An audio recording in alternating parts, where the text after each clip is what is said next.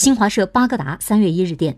伊拉克首都巴格达市中心绿区三月一号晚遭两枚火箭弹袭击，未造成人员伤亡。伊拉克内政部一名官员告诉新华社记者，两名喀秋莎火箭弹一号晚上落在巴格达市中心绿区，未造成人员伤亡。伊拉克联合行动指挥部发表声明说，伊拉克安全部队在巴格达东部发现了一个火箭弹发射器，目前尚无任何组织或个人宣称制造了这起袭击事件。绿区位于巴格达市中心，是伊拉克政府机构以及美国和英国驻伊拉克大使馆所在地。